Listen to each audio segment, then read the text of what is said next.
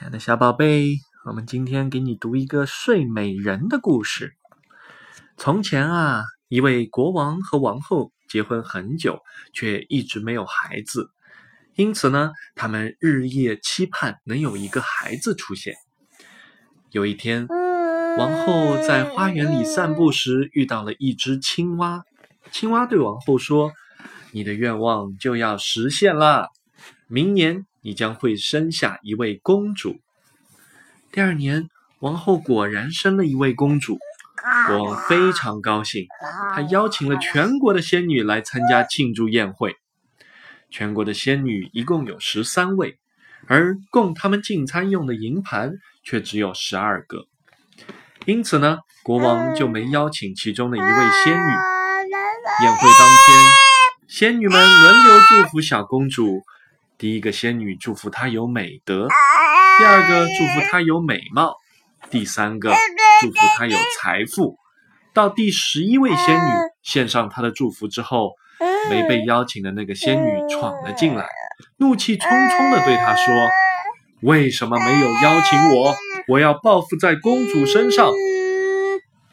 当公主满十五岁时，会被纺锤刺死。”说完。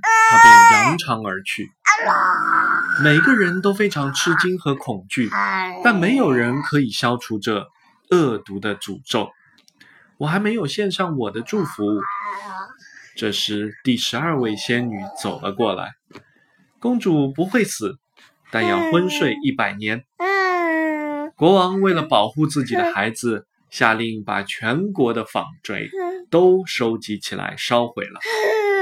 日子一天天的过去，小公主果然像仙女们祝福的那样，长得既美丽又温柔。于是大家渐渐忘记了那个诅咒。在小公主满十五岁的那天，她一个人在宫里散步，不知不觉来到了一座旧钟楼前。小公主顺着狭窄的楼梯向上走去，来到了一扇小门前。她推开门。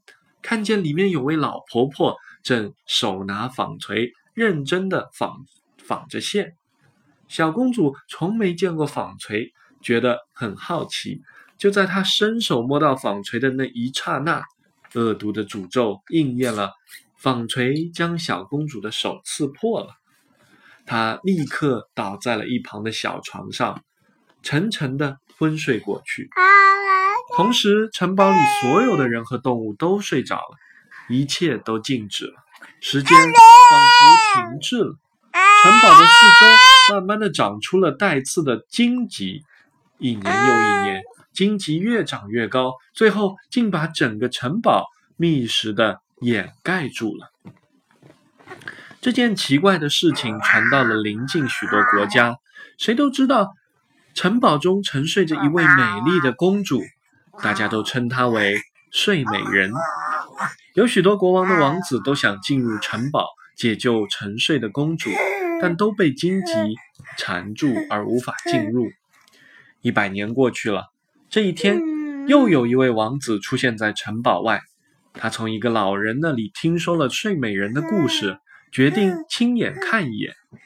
王子走进城堡外的荆棘，奇妙的事发生了。一朵朵美丽的鲜花竞相绽放，包围在城堡四周的荆棘就好像在邀请王子自动让出了一条小道来。王子顺利地进入了城堡，他来到那座钟楼，爬上楼梯，推开那扇小门，睡美人正在里面沉睡着，她躺在小床上，是那么的美丽。王子深情地凝视着沉睡中的公主。不由自主地俯身吻了她一下。